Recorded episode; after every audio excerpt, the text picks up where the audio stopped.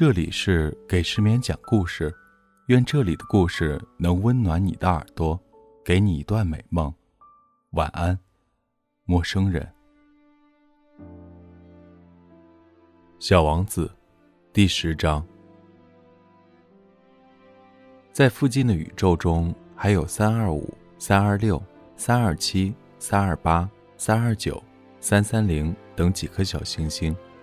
他就开始访问这几颗星球，想在那儿找点事儿干，并且学习学习。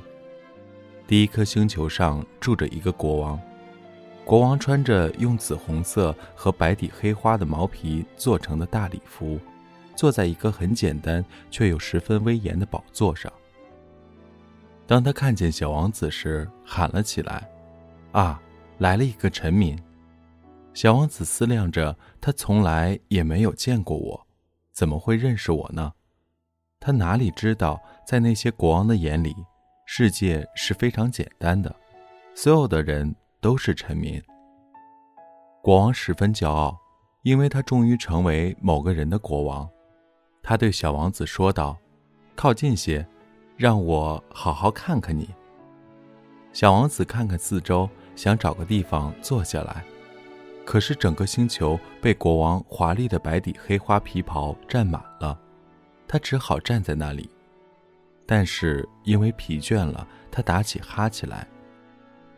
君王对他说：“在一个国王面前打哈欠是违反礼节的，我禁止你打哈欠。”小王子羞愧地说道：“我实在是忍不住，我长途跋涉来到这里，还没有睡觉呢。”国王说：“那好吧，我命令你打哈欠。好些年来，我都没看见过任何人打哈欠。对我来说，打哈欠倒是新奇的事。来吧，再打个哈欠，这是命令。这倒叫我有点紧张，我打不出哈欠来了。”小王子红着脸说道。“嗯，嗯。”国王回答道。那么我命令你忽而打哈欠，忽而……他嘟嘟囔囔，显出有点恼怒，因为国王所要求的主要是保持他的威严，受到尊敬，他不能容忍不听他的命令。他是一位绝对的君主，可是他却很善良，他下的命令都是有理智的。他常常说：“如果我叫一位将军变成一只海鸟。”而这位将军不服从我的命令，那么这就不是将军的过错，而是我的过错。小王子腼腆地试探道：“我可以坐下吗？”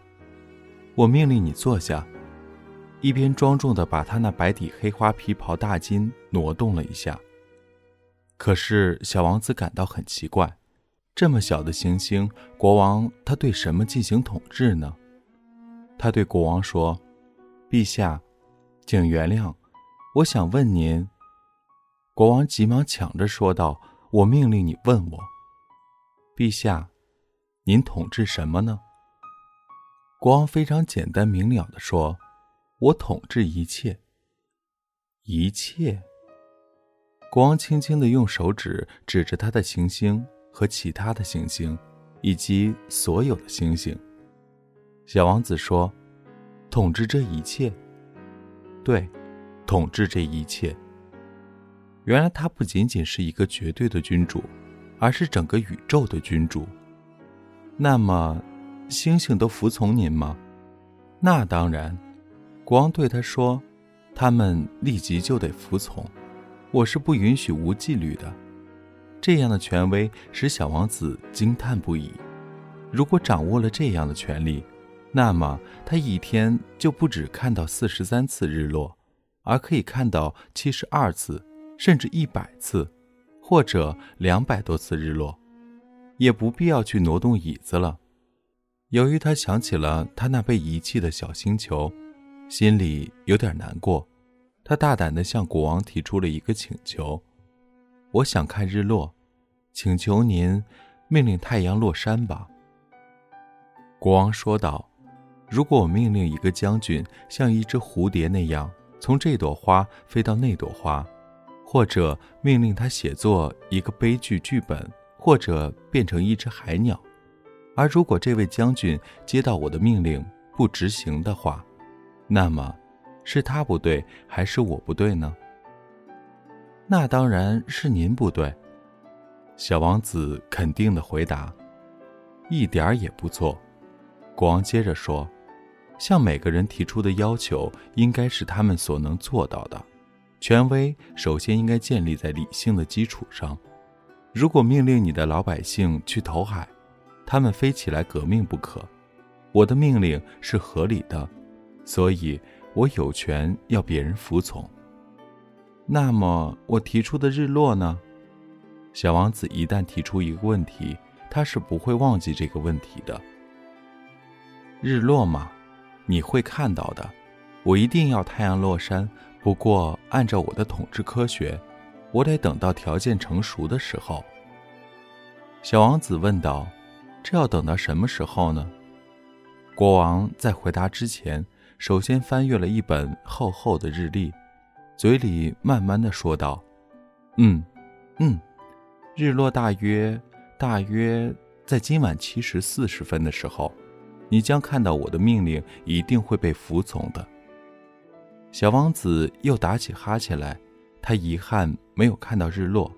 他对国王说：“我没有必要再待在这儿了，我要走了。”这位因为刚刚有了一个臣民而十分骄傲自得的国王说：“别走，别走，我任命你当大臣。什么大臣？嗯，司法大臣。”可是这儿没有一个要审判的人呢。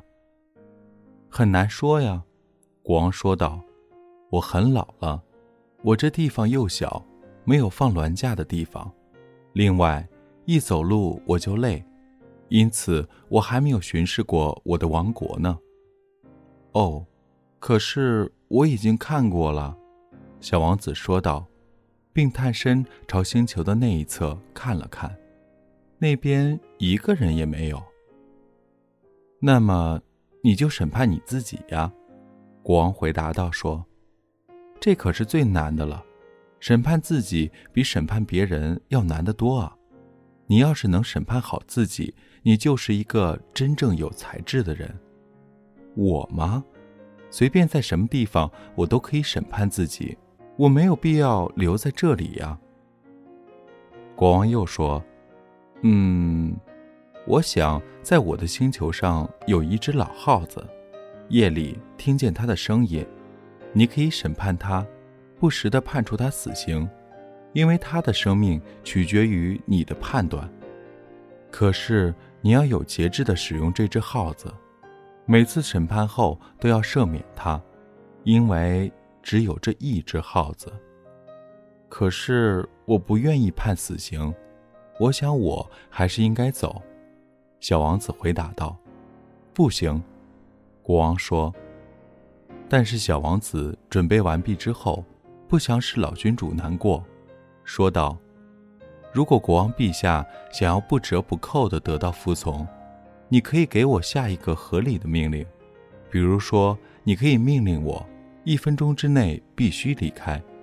我认为这个条件是成熟的。”国王什么也没有回答。起初，小王子有些犹豫不决，随后叹了口气，就离开了。我派你当我的大使，国王忽然的喊道。国王显出非常有权威的样子。小王子在旅途中自言自语地说：“这些大人，真奇怪。”